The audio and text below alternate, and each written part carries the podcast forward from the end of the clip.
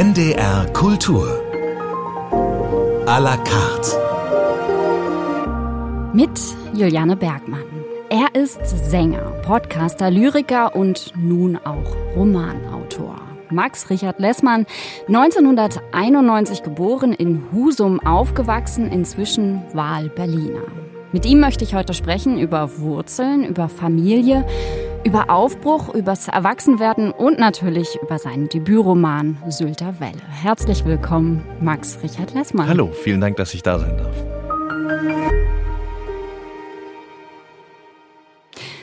Heute schon ein Gedicht geschrieben? Noch nicht. Ich warte immer darauf, dass sich so ein Fenster in mir öffnet und äh, ich bin niemand, der das erzwingt, sondern ich warte darauf, dass äh, ich eine Eingebung bekomme und dann folge ich der. Aber diese Eingebung, die passiert täglich? Ja, ich glaube, ich bekomme täglich viele Eingebungen. Manche äh, eignen sich dann als Gedicht, andere für andere Dinge. Aber ähm, ja, genau. Und das ist aber natürlich auch ein bisschen, ich ähm, habe da in letzter Zeit öfter drüber geredet man schult sich natürlich auch ähm, in gewisser Hinsicht. Es gibt ja diese, diese Technik, diese Praxis des Dankbarkeitstagebuchs, mhm. die einem dabei hilft, im Alltag die schönen Dinge auch äh, zu sehen. Ne? Also wenn man jeden Tag das aufschreibt, dann trainiert man das Gehirn nachgewiesenermaßen darauf, wirklich jeden Tag darauf zu achten und zu gucken, damit man dann auch was hat, was man aufschreiben kann. Und so ein bisschen funktioniert das, glaube ich, mit dem Gedichteschreiben und dem täglichen, was ich ja seit fünf Jahren mache, ähnlich, so dass ich weiß, also mein Gehirn ist darauf eingestellt, es muss jeden Tag was kommen und dann äh, sucht es eben auch gezielt. Ich habe mal so Beispiele der letzten Tage. Zum Beispiel haben Sie auf Instagram das Gedicht oder Kurzgedicht gepostet. Ich stehe auf dich und neben mir und dazwischen leben wir. Oder? Ich habe ein Schleudertrauma vom Träumen eine Halskrause aus Schuld und tausend blaue Flecken für meine Ungeduld. Ein geprelltes Urvertrauen in der Hoffnung einen Riss. Doch ich schaue in deine Augen und ich glaube, ich hab auch dich. Wie ist das so, sein Gedicht jeden Tag in die Welt zu schicken? Für mich hat das so eine ganz, ganz große Selbstverständlichkeit bekommen. Ich habe da, glaube ich, in der Vergangenheit öfter auch mal Hemmungen gehabt und gedacht, okay, das ist jetzt wirklich mein tiefstes Innerstes oder das betrifft vielleicht auch Personen aus meinem Umfeld. Mhm. Kann ich das wirklich so sagen? Und das hat sich mit der Zeit aber abgebaut, weil es eben so selbstverständlich ist für mich, diese Gedanken zu teilen, damit öffentlich umzugehen. Ich glaube, das liegt aber auch daran, wie die Menschen, die mir bei Instagram folgen, darauf reagieren und wie wertschätzend äh, der Umgang da ist und wie schön auch der Austausch ist, der sich daraus ergibt. Also es kommt an. Ja, ja. Und äh, das ist für mich natürlich das Schönste, wenn Menschen sich auch selber irgendwie erkennen und irgendwie sagen, ja, ich kenne dieses Gefühl oder ähm, ich habe nach Worten für dieses Gefühl gesucht und jetzt habe ich sie hier gefunden. Das ist natürlich das schönste Kompliment, was man äh, bekommen kann, was ich bekommen kann. Bevor wir tiefer eintauchen, gleich zu Beginn hören wir einen ganz neuen Titel, passend zur Erscheinung des neuen Buchs Bis Sylt im Meer versinkt, gesungen von Ihnen, Max Richard Lessmann, zusammen mit Ina Müller.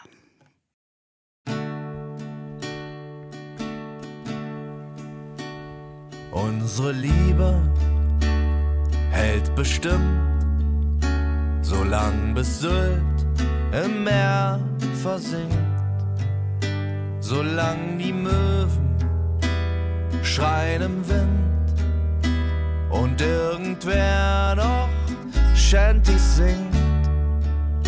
Solange noch ein Nachtbus geht von Westerland nach Wenningstedt, ja, ich liebe dich bestimmt.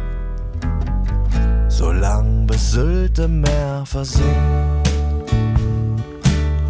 So wie am Strand die Heckenrosen jedes Jahr einmal verblühen. Wird die Zeit uns nicht verschonen, auch wenn wir uns darum bemühen. Aber noch steht ihre Blüte, stemmt sich stolz gegen den Wind. Wir halten unsere Hüte. Und in den Wellen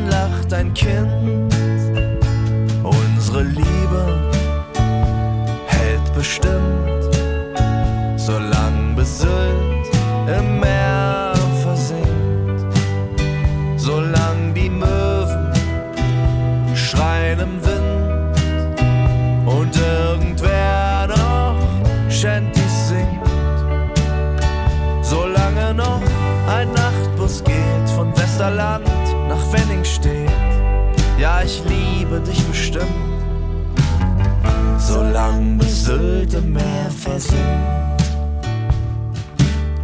So wie die fleißigen Touristen posieren für die Ewigkeit. Obwohl sie heimlich alle wissen, dass auch von ihnen gar nichts bleibt. Möchte ich noch etwas bleiben? Lass den letzten Zug passieren. Ich werde später drüber schreiben. Und ganz sicher auch von dir.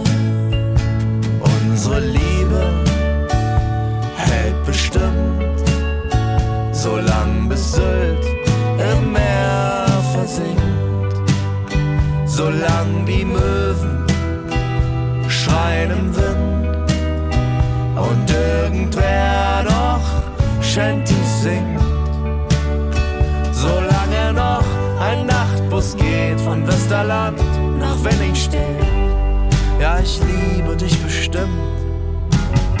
Solange bis Sylt im Meer versinkt. Sylt im Meer versinkt. Bis Sylt im Meer versinkt.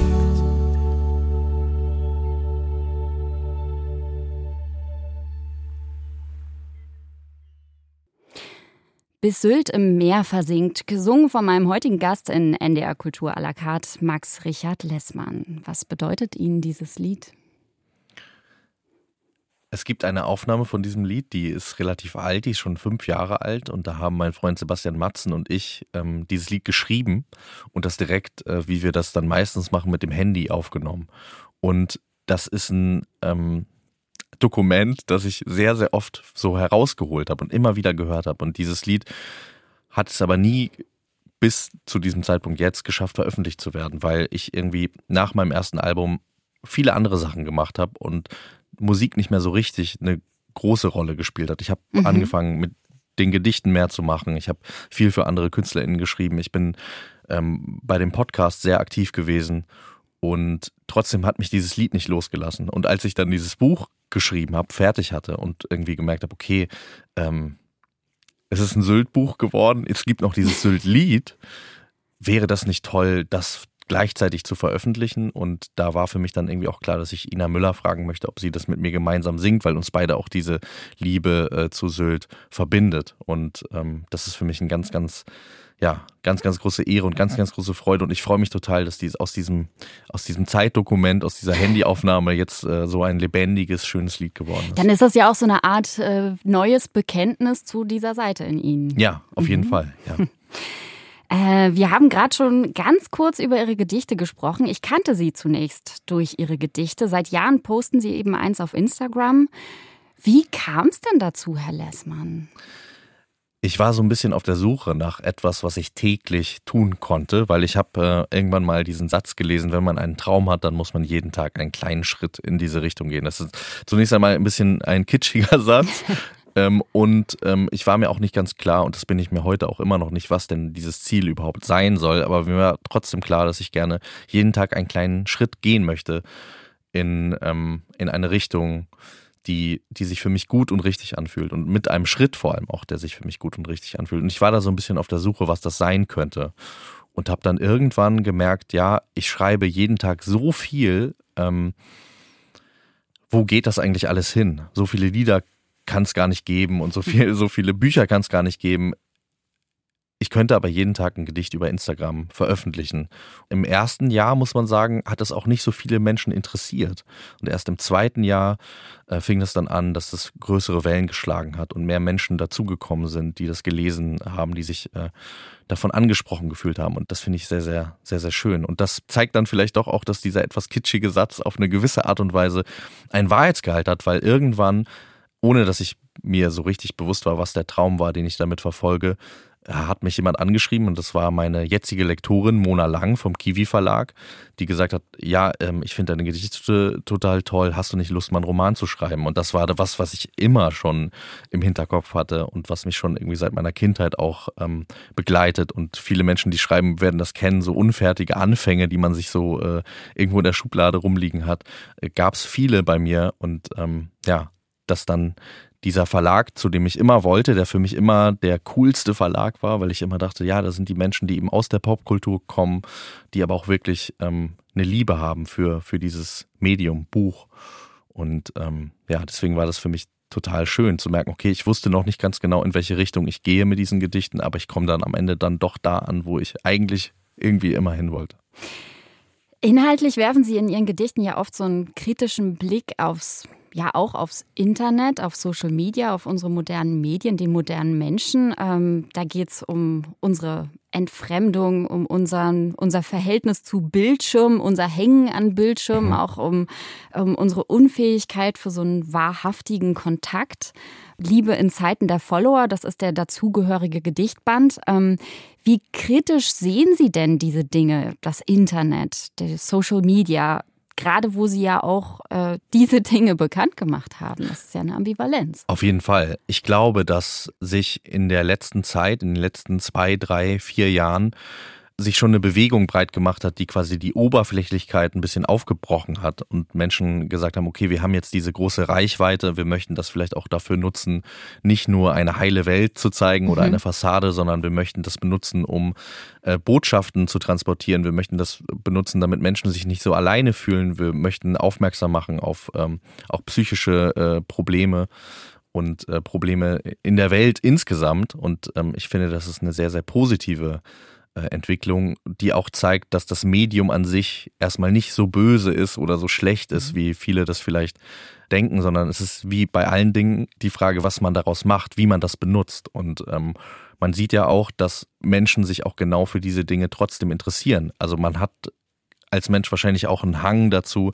sich von Oberflächlichkeit anziehen zu lassen und irgendwie findet das interessant, aber wenn man dann doch das Angebot bekommt, ein bisschen tiefer zu gehen, mhm dann sind da auch viele Menschen, die das gerne wahrnehmen und sich darüber freuen. Ja. Das sind wirklich viele Menschen. Äh, fast 120.000 Followerinnen und Follower haben sie auf Instagram. Ähm, ist das ein Interesse, das Sie überrascht hat? Es hat mich zunächst auf jeden Fall überrascht, weil mir in meinem Umfeld alle Leute gesagt haben, Gedichte, wer, wer soll sich denn dafür interessieren? Und auch mein damaliges Management da sehr kritisch war und gesagt hat, jetzt machst du da diese Gedichte die ganze Zeit. Für mich hat sich das, wie gesagt, total natürlich angefühlt und ich habe da einfach so weitergemacht. Und im ersten Jahr, wie gesagt, gab es wenig Bewegung, dann im zweiten Jahr auf einmal relativ viel und da habe ich schon Überraschung auch verspürt, auf jeden Fall. Nicht, weil ich dachte, dass das irgendwie nicht gut ist, was ich da mache, aber weil man irgendwie allerorts gehört hat, ja, dieses Medium Gedichte, das funktioniert doch nicht. Und ich glaube, auch das hat sich ähm, vielleicht auch ein bisschen durch mein Zutun, aber doch auch viele äh, andere Künstlerinnen und Künstler hat sich das in den letzten Jahren auch verändert und Gedichte haben irgendwie so eine gewisse Renaissance erlebt. Sie sagen, Gedichte haben eine Renaissance erlebt, aber Gedichtbände verkaufen sich ja bekanntlich immer noch total schwer. Also ja. jetzt sind Ihre Gedichte ja besonders shareable, um es mal mit äh, der Sprache von Social Media zu sagen. Das meint, die eignen sich gut zum Teilen, zum Weiterleiten. Die sind klein und kurz und knackig und auch hübsch aufbereitet, also ästhetisch mit so farblichen Unterschieden mhm. und die passen auch zu so unseren kürzeren Aufmerksamkeitsspannen. Inwieweit ist das, was Sie da machen, vielleicht moderne Poesie? Also ich glaube schon, dass ähm, die Aufmerksamkeitsspanne da eine Rolle spielt. Ich habe auch oft längere Texte geschrieben und dann gemerkt, wenn ich das quasi in Form gebracht habe, eigentlich vielleicht ist es nur ein Satz aus diesem ganzen Text. Vielleicht sind es nur zwei Sätze und äh, habe dann schon auch damit experimentiert zu sagen, was passiert denn, wenn ich äh, ein Gedicht schreibe und dann mir einen Titel überlege für dieses Gedicht und dann nur den Titel poste und habe auch das mal ausprobiert, ne? Und zu gucken, okay, da stehen jetzt drei Worte. Aber was können drei Worte machen? Da sind wir so ein bisschen wieder auch bei der Frage von moderner Kunst, ne? Dieses Gefühl von, könnte das nicht Reduktion, jeder. Ja. Genau. Mhm. Aber ich, genau, ich finde diese Reduktion wie beim Kochen, ne? man reduziert eine Soße immer weiter ein und, und kommt so an ein Konzentrat. Das ist ja total spannend. Und wenn man dann auch merkt, okay, ich kann ja erstmal nur von mir selber ausgehen und ich kann nur gucken, okay, macht das noch was mit mir oder macht es vielleicht sogar viel mehr mit mir, wenn da jetzt nur noch drei Worte stehen. Und das ist natürlich ein Wagnis, dann zu gucken, okay, wie reagieren die Menschen darauf? Aber ich äh, finde, Social Media ist ja deswegen so toll, weil man direkt auch die Reaktionen bekommt. Also das ist nicht, ich veröffentliche ein Buch und dann muss ich warten, bis Menschen sich da durchgearbeitet haben, sondern ich veröffentliche das und ganz unmittelbar merke ich, ob das jetzt resoniert oder nicht. Und ähm, dadurch, dass ich jeden Tag poste, habe ich auch jeden Tag wieder die Chance, äh, mich zu verbinden mit Menschen und, und rauszufinden, was, was berührt sie. Trotzdem ist es für mich ganz, ganz wichtig, wie ich auch schon gesagt habe, von mir selber auszugehen und nicht irgendwie zu versuchen, da einen Nerv zu treffen, sondern zu gucken, was berührt mich wirklich, was beschäftigt mich und welche Worte lösen in mir was aus. Und das ist tatsächlich auch das, was, ja, was man da noch sehen kann. Wenn ich die Dinge, die ich am allermeisten gefühlt habe, sind dann durch irgendeine komische, magische Art und Weise, die ich mir nicht erklären kann, auch die Sachen, die die Menschen am allermeisten fühlen. Ja. Max Richard Lessmann. Aus der Operette Eine Nacht in Venedig von Johann Strauss folgt nun das Duett Hör mich, Anina, komm in die Gondel. Elena Puster und Alexander Geller schlüpfen in die Rollen von Anina und Caramello und werden dabei von den Grazer Philharmonikern unter Marius Burkhardt begleitet.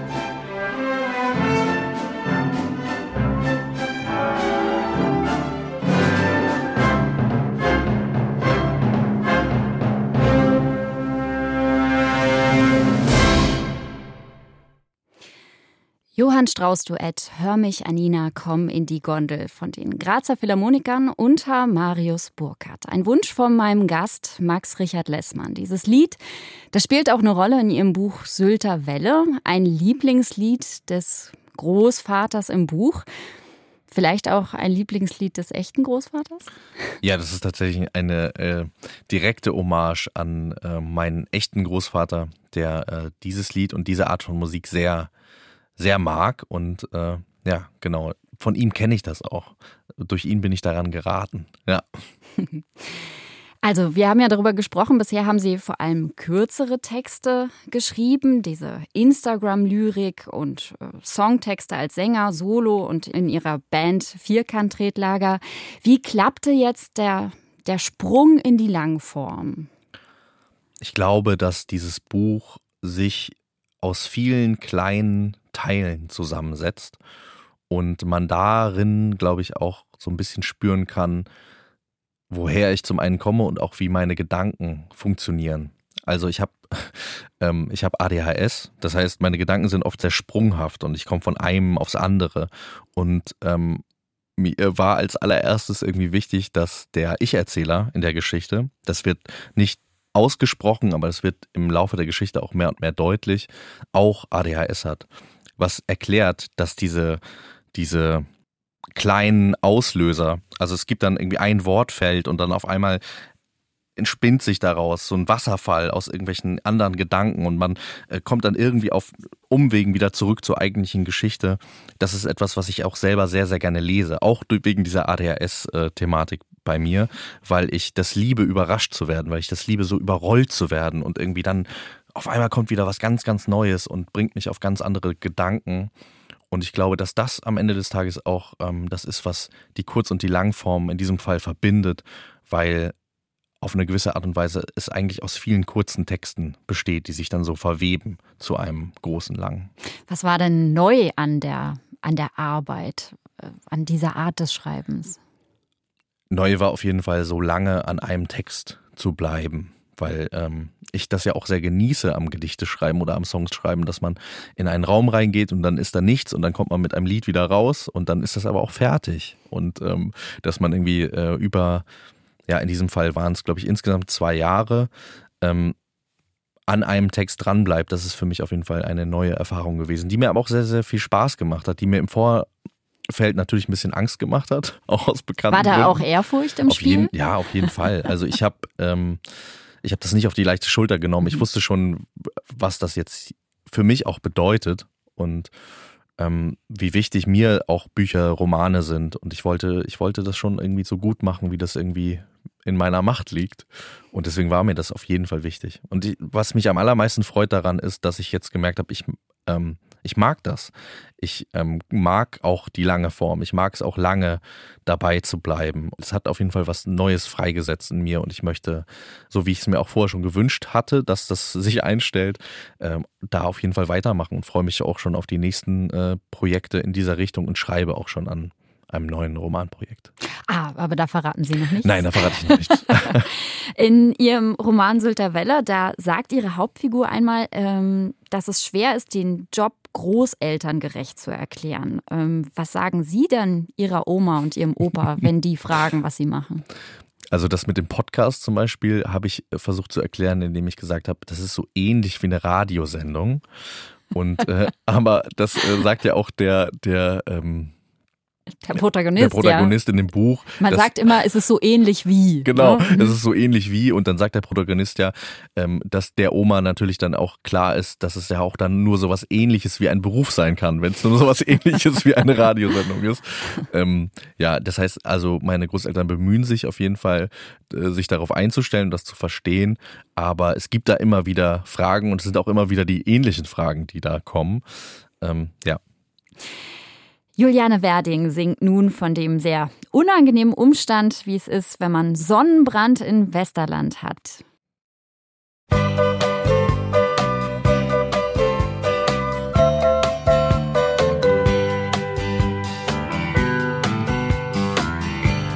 Ist heute Sonntag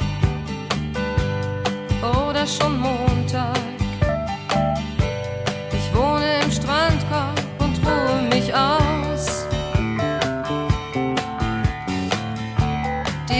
Während sie branden und fettige Tanten schreiben Ansichtskarten nach Haus. Ich hol mir den zehnten Sonnenbrand in Westerland und bin so frustriert, weil nichts passiert.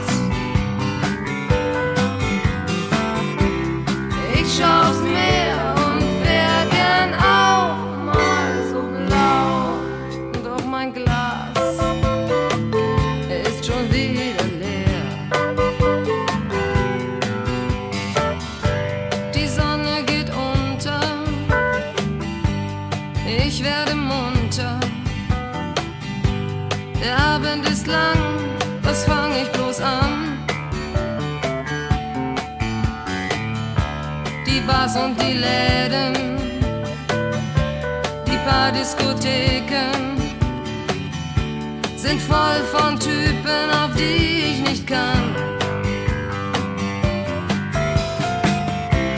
Ich hol mir den zehnten Sonnenbrand im Westerland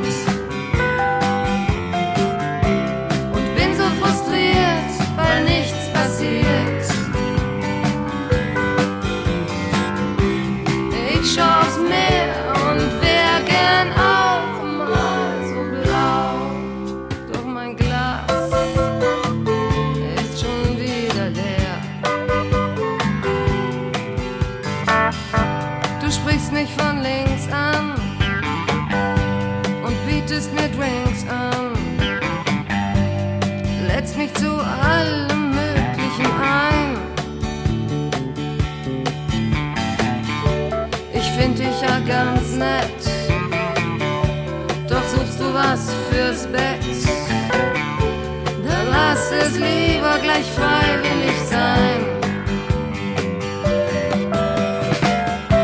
Ich hol mir den zehnten Sonnenbrand in Westerland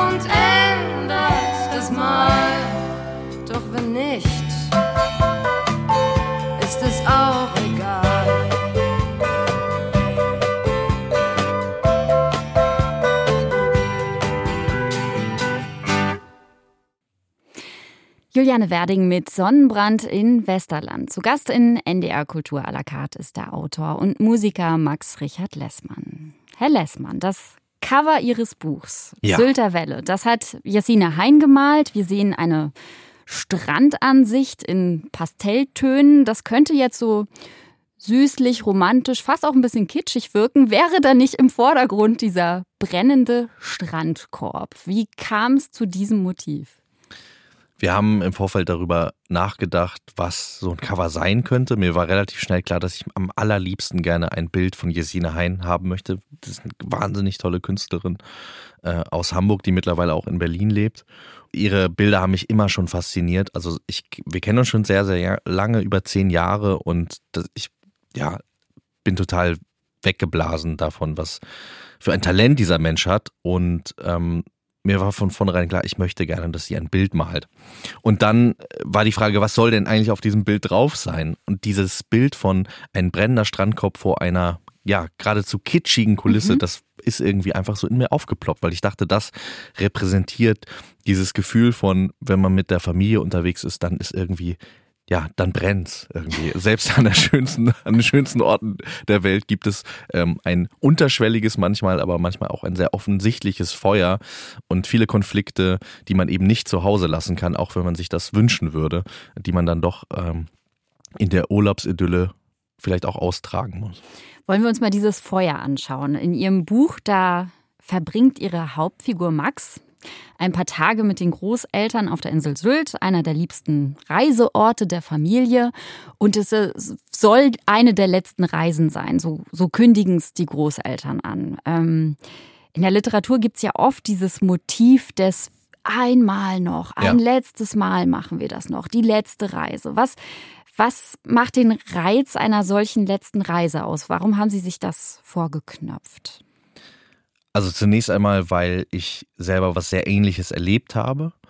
Und genau dieses, dieser Ausspruch ähm, meiner realen Großmutter in mir so nachgehalt hat. Und auch ähm, ja dieses Gefühl von, wenn man sowas so oft gemacht hat, wie nach Sylt zu fahren zum Beispiel, wie der Protagonist in dem Buch und auch ich zufälligerweise das gemacht habe, ähm, natürlich ist das reiner Zufall, ähm, ist es ist es interessant, gerade wenn man als Kind damit anfängt, hat man so kein Gefühl für diese Endlichkeit, sondern das ist einfach so. Man wächst damit auf, das passiert jedes Jahr und dann dieses kommt das wie so ein Hammer auf einmal von oben, der sagt, ja, nee, das ist jetzt vorbei, das endet und erinnert einen damit eben auch an die Endlichkeit äh, des Lebens dieser Menschen, die immer da waren. Und ähm, das ist etwas, ja, was mir natürlich sehr, sehr große Angst macht und was, was ähm, durch so eine letzte Reise eben ähm, auch gut zu repräsentieren ist. Ne? Diese Endlichkeit, dieses Gefühl von Dinge, die immer so waren, sind aber nicht für immer so.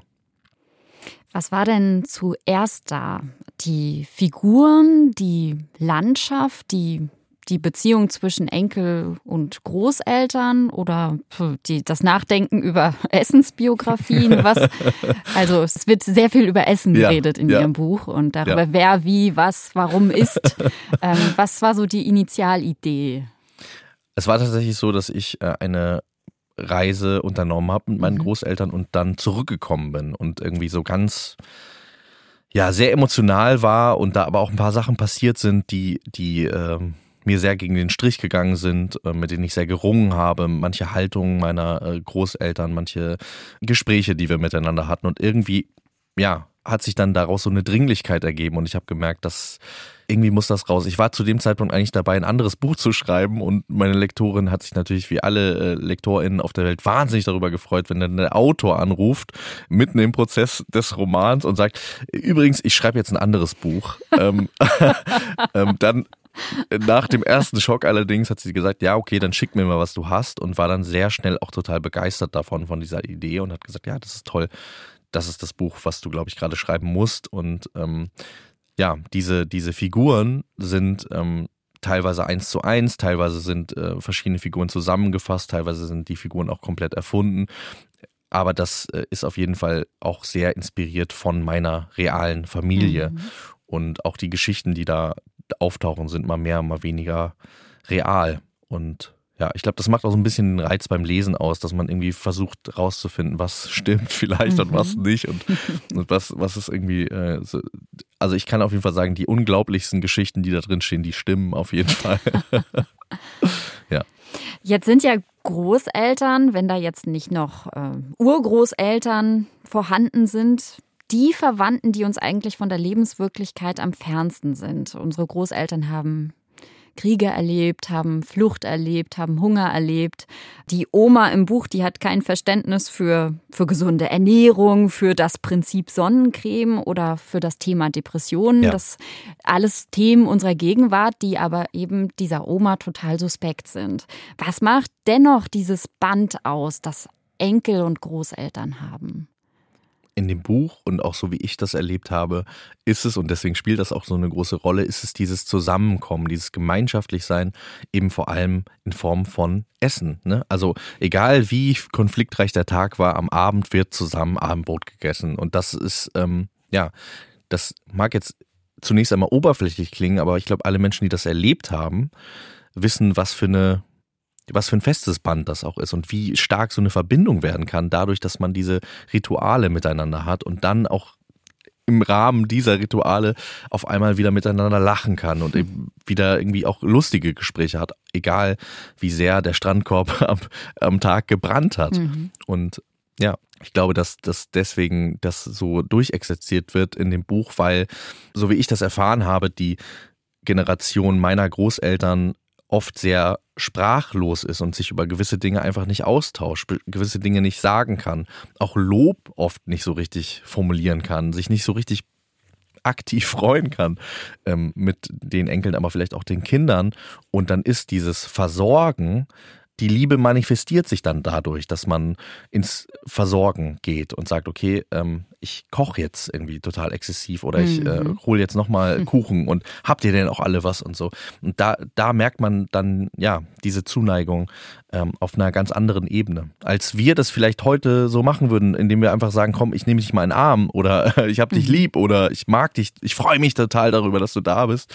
Das wird dann nicht so richtig gesagt, sondern mein Großvater und auch der in dem Buch, der würde dann eher sagen, jetzt zeig mir doch mal, von wo du gekommen bist. Und dann gucken wir auf der Karte genau nach, wie dann der Weg ist. Und im Prinzip ist das ja nur eine andere Art zu sagen, wie schön, dass du den weiten Weg hierher gekommen bist. Interesse. Ja. Genau. Mhm. Das wird aber, also dieses Danke, dass du diese Reise auf dich genommen hast, das wird nicht gesagt, sondern es wird quasi dadurch, dass man gemeinsam nachguckt, wie weit der Weg wirklich war, ist das quasi dann so im Subtext äh, drin. Man muss sich das dann selber so ein bisschen zusammensuchen. Die, Und Sie die, haben diesen Subtext lesen gelernt. Ja. Äh, wie hat Ihren Großeltern das Buch gefallen?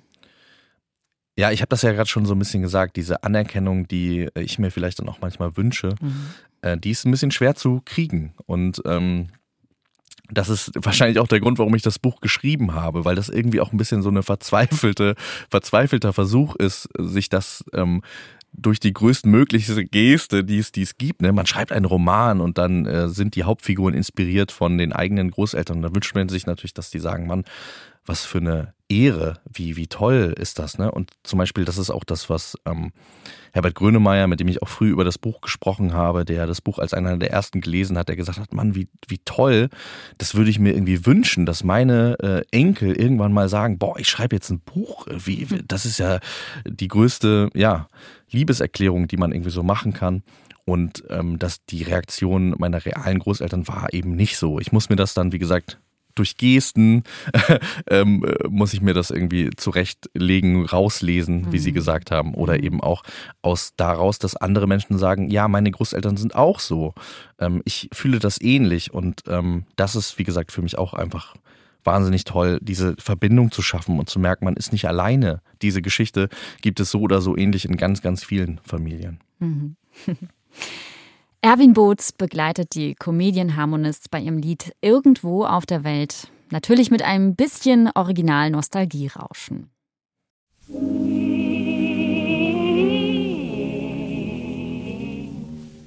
Irgendwo auf der Welt gibt's ein kleines bisschen Glück und ich träum davon in jedem Augenblick. Irgendwo auf der Welt gibt's ein bisschen Seligkeit und ich träum davon schon lange, lange Zeit. Wenn ich wüsst, wo das ist, ging ich in die Welt hinein, denn ich möchte einmal recht so von Herzen glücklich sein. Irgendwo auf der Welt fängt mein Weg zum Himmel an. Irgendwo, irgendwie, irgendwann.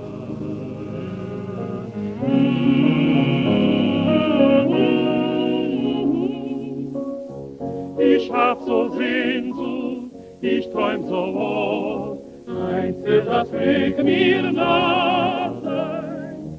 Ich hab so Sehnsucht, ich hab gehofft, bald wird das Stunde da sein. Tage und Nächte wart ich darauf, ich heb die Hoffnung niemals auf.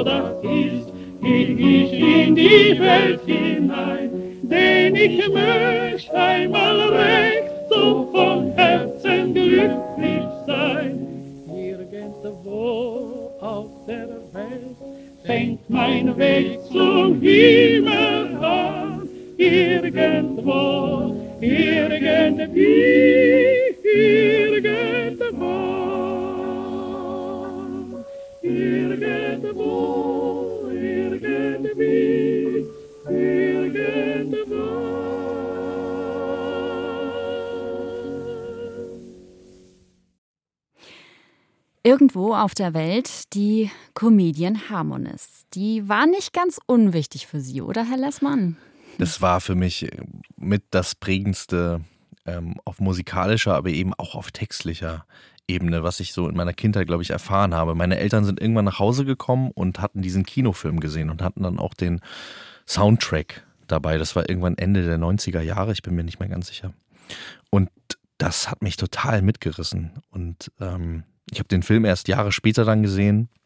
Aber das, diese Art mit Worten umzugehen, ne, dieses Spielerische, dieses Leichtfüßige, ich konnte damals noch nicht alles verstehen und konnte die Zwischentöne nicht verstehen und trotzdem habe ich gemerkt, da ist total viel und ja, das hat bei mir ganz, ganz viel entfacht, glaube ich. Also ohne, ohne die Comedian Harmonists ähm, würde ich wahrscheinlich das nicht so machen, was, was, äh, was ich heute mache. Und auch ähm, das ist, glaube ich, so ein kleiner Brückenschlag gewesen, auch zwischen mir und meinen Großeltern, dass das Musik war, die mir gefallen hat, obwohl ich so viel jünger bin und irgendwie aus einer ganz anderen Generation kam. Das war etwas, auf das wir uns irgendwie einigen konnten. Und das war für mich auf jeden Fall auch als Kind, der sehr viele Konflikte auch mit seinen Großeltern hatte, irgendwie was Schönes. Deswegen äh, war mir das sehr, sehr wichtig, etwas von den Comedian Harmonists und dann auch dieses Lied ähm, hier heute mit in die Sendung zu bringen, weil ich finde, das ist eines der schönsten und traurigsten Lieder in deutscher Sprache, die es, die es überhaupt gibt, vor allem auch mit dem Hintergrund der tragischen Geschichte dieser Gruppe, mit der Vertreibung und äh, das ist, ja, das ist ein unglaubliches, unglaubliches Lied, finde ich. Herr Lessmann, im Buch steht, äh, das Leben ist ja schon niederschmetternd genug, gerade in Husum. Mögen Sie das mal erklären? Ja, die, äh, also die Zeile ähm, ergibt sich daraus, dass äh, der Protagonist darüber nachdenkt, warum die ähm, Landesflagge von Nordfriesland rot, blau und gelb ist und sagt, ja, wahrscheinlich ist das, weil der Himmel so aussieht, morgens und abends. Wahrscheinlich ist es nicht wirklich so, weil das hat wahrscheinlich irgendwelche anderen Gründe, aber man möge sich das vorstellen, dass das irgendwie so ist. Und eigentlich, sagt dann der Protagonist, müsste die Flagge aber in verschiedenen Grautönen sein, wenn, wenn, wenn man es realistisch machen würde am Himmel.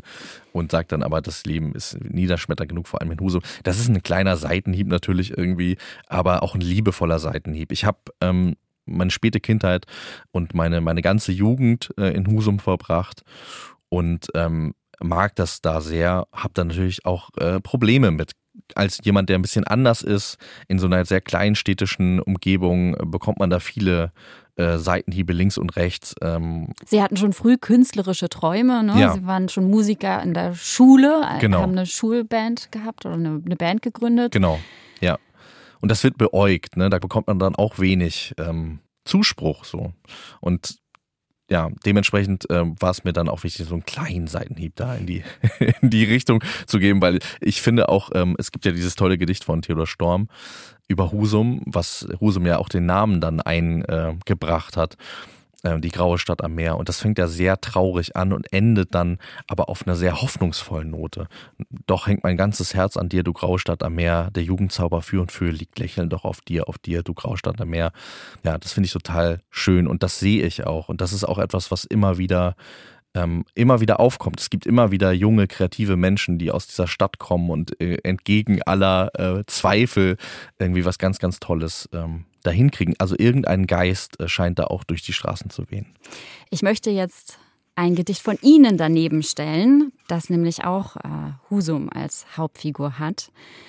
In Husum fängt der Himmel an, der Wind und auch das Meer. Und jede Möwe auf der Welt kommt bestimmt hierher. Mein Husum macht das Wellenspiel für alle Ozeane. Und wenn die Wolken Trauer tragen, kommt von hier die Farbe. In Husum fällt der Regen sanft auf Tage aus Papier. In Husum fängt der Himmel an und er endet hier. Das klingt für mich wie eine Liebeserklärung. Das ist es auch. In der letzten Zeile allerdings liegt, ich weiß gar nicht, ob ich das äh, so aussprechen möchte, aber ich finde, man könnte über die letzte Zeile nochmal noch mal nachdenken. Was Und er endet hier. es könnte auch sein, dass sie am Ende ihres Lebens, wenn sie dann alt sind, Herr Lessmann, Das wieder ich auch- zurückkehren. das finde ich eine interessante Das könnte es Interpretation. auch bedeuten. Ja, Würden So- Sie so- wieder zurückkehren nach Husum? Mm, Das ist eine interessante Frage. Ich bin relativ wurzellos aufgewachsen, dadurch, dass ähm, wir ganz viel umgezogen sind in meiner frühen Kindheit. Und obwohl ich dann mit acht Jahren ungefähr äh, nach Husum gekommen bin und da dann war, bis ich 18 war, also in zehn extrem prägenden Jahren, habe ich diese tiefe Verwurzelung auch da nie gespürt, weil ich das gar nicht gelernt habe. Das heißt, ich könnte überall zu Hause sein. Das ist ja auch was Schönes. Es ist auch was Trauriges, aber es ist auch was Schönes. Und wo ich dann am Ende lande, ist schwierig zu sagen. Was ist und bleibt denn nordfriesisch an Ihnen? Die Verbundenheit zum Meer ist auf jeden Fall sehr, sehr groß. Und ich ähm, habe da eine ganz, ganz große Sehnsucht. Und ich kann auch an den stürmischsten, regnerischsten Tagen nicht an äh, Wasser vorbeigehen, ohne da reinzugehen, selbst wenn es nicht das Meer ist. Ich muss da immer rein. Das bleibt auf jeden Fall. Das ist auch in den Jahren in Berlin, hat sich das nicht verändert. Und ähm, dementsprechend irgendwo am Meer könnte ich mir schon vorstellen, dass mein Himmel endet. Was ich an Ihnen sehr prägnant finde, ist diese unfassbare Offenheit. Also in Podcasts, auf Social Media. Sie zeigen sich sehr verletzlich, sehr selbstkritisch. Sie haben sich einmal selbst durchlässig genannt. Also, dass sie ADHS haben, da machen sie kein Geheimnis draus, dass sie Depressionen haben, dass sie äh, eine Therapie machen, Beziehungsprobleme. All das legen sie so für uns auf den Tisch. Ähm, wie, wie mutig sind sie? Oder hat das gar nichts mit Mut zu tun? Das ist die Frage. In gewisser Art und Weise könnte man das auch als Verteidigungsstrategie ähm, betrachten. Es gibt ja verschiedene Ansätze, auch jetzt äh, zum Beispiel bei Eminem, ne? Eight Mile. ähm, da da äh, geht es um die Geschichte eines jungen ähm, Rappers, der versucht, quasi sich nach oben zu arbeiten und in dem finalen Showdown, wo es ein äh, Rap-Battle gibt, also die beiden Rapper sich gegenüberstehen und quasi versuchen, die Schwachstellen des anderen offen zu legen, indem sie lustige Zeilen darüber machen, dreht die Figur, die Eminem spielt, das Ganze um und fängt damit an zu erzählen, was eigentlich bei ihm alles scheiße läuft. Darf ich das sagen? Scheiße läuft. was bei ihm alles nicht so gut läuft. Ähm, wie das Verhältnis zu seiner Mutter ist, wie wie schlecht es ihm wirklich geht, wie nervös er ist, wie viel Angst er hat vor diesem Moment. Und dadurch ist er in diesem Moment nicht mehr angreifbar. Sein Gegenüber hat keine Sache mehr, die er sagen kann, weil er alles schon vorher gesagt hat. Und dementsprechend ist es für mich auch so, wenn ich diese Dinge offen kommuniziere, damit auch vielleicht schaffe, dass andere Menschen auch schaffen, sich zu öffnen und diese Angst verlieren vor dem Stigma, depressiv zu sein, ADHS zu haben. Wir sind so gemein zueinander, obwohl wir eigentlich doch wissen müssten, dass alle Menschen, wie wir hier rumlaufen, mit so viel Gepäck rumlaufen und so viel Schwachstellen, so viel Traurigkeit in uns. Und ich glaube, dass wenn wir alle offener damit umgehen würden, würden wir auch viel weniger uns angreifen, weil wir gar nicht mehr so angreifbar sind. Weil niemand auf offensichtliche Schwachstellen gehen würde, ohne damit zu zeigen, ich bin gemein, ich bin fies und das wollen wir ja auch nicht sein. Und zum Abschluss hören wir nochmal meinen Gast am Mikrofon, Spuren auf dem Mond von seinem Album Liebe in Zeiten der Follower.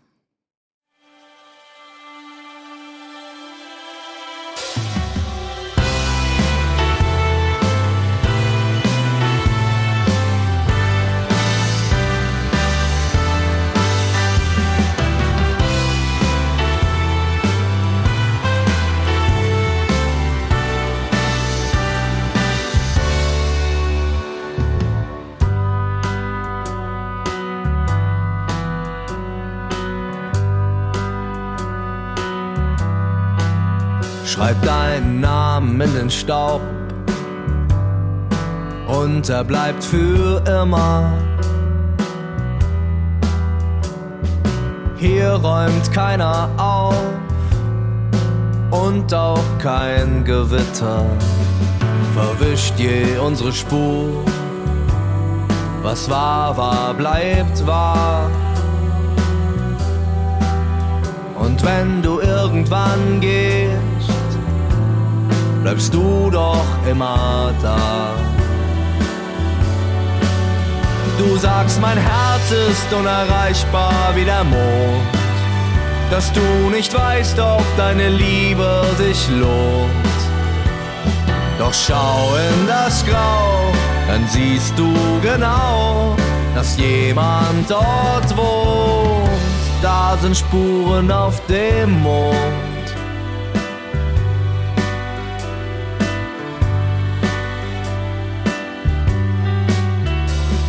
Mein Herz geht mit den Gezeiten, nimmt mal zu und mal ab.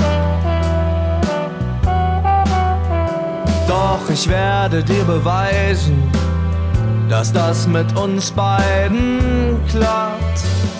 Und liege ich mal wieder die ganze Nacht wach, dann hast du in der grauen Wüste wieder das Licht angemacht.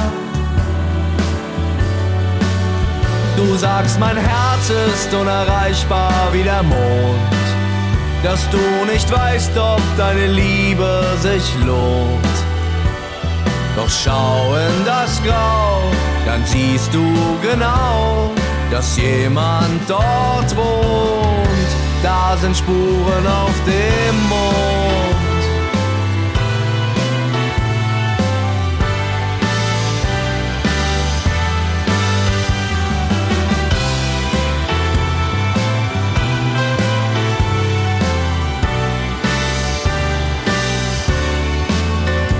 Sagst, mein Herz ist unerreichbar wie der Mond.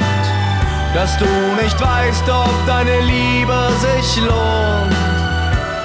Doch schau in das Grau, dann siehst du genau, dass jemand dort wohnt. Da sind Spuren auf dem Mond. Da sind Spuren auf dem Mond. Spuren auf dem Mond.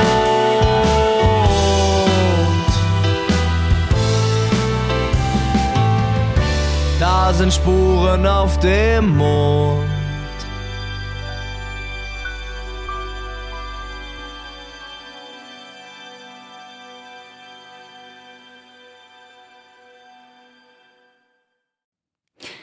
Mein Gast, Max Richard Lessmann, hat hier gesungen Spuren auf dem Mond. Nicht auf dem Mond, aber in ihrer Heimat, wo das Buch spielt, sind sie jetzt unterwegs auf Lesereise, zum Beispiel am 5. Oktober in Heide oder am 6. und 7. Oktober in Husum. Ihre Prognose, wie werden die Leute reagieren? Das ist interessant, ja. Also ich hoffe mal, dass sie sich freuen darüber, dass, ähm, dass Husum zumindest ja auch eine Rolle spielt in dem Buch. Ich glaube, dass viele Leute das auch nachvollziehen können. Ich habe auch in meinen letzten Lesungen, die ich in Husum hatte, auch immer mal wieder darüber geredet, ne? darüber, dass ich mir wünschen würde, dass auf andere Gedanken ein bisschen offener eingegangen wird. Man muss schon dann auch zum Kern gehen und zu den Leuten dann auch sagen, hier, wenn ihr zum Beispiel Kinder habt, die jetzt irgendwie 12, 13 sind und sagen, ich möchte aber was anderes machen, dann wie toll ist es denn? Unter, äh, Etwas, was sich vielleicht nicht großelterngerecht genau, erklären lässt. Genau, Mhm. genau, ja. Ja.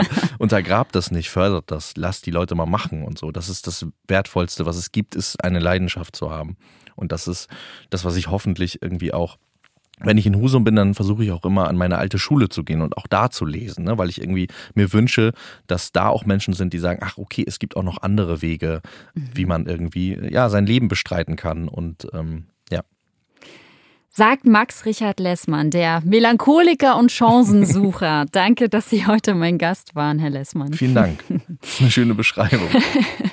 Das war NDR Kultur à la carte. Mein Name ist Juliane Bergmann. Sie können die Sendung wie immer hören unter ndr.de-kultur oder in der ARD Audiothek.